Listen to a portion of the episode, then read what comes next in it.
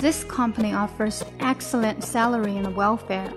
Once you become permanent, you can get five different kinds of insurance, which include endowment insurance, medical insurance, unemployment insurance, work injury insurance, and maternity insurance. Besides, you'll have a paid month off every year. 今天又是周五啦，我们的职场练习啊，我们今天讲的就是五险。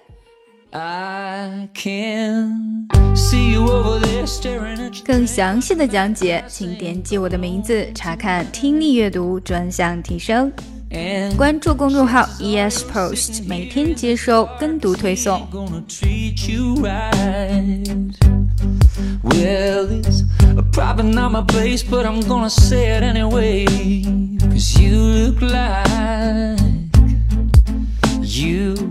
Hadn't felt the fire, had a little fun, hadn't had a smile in a little while.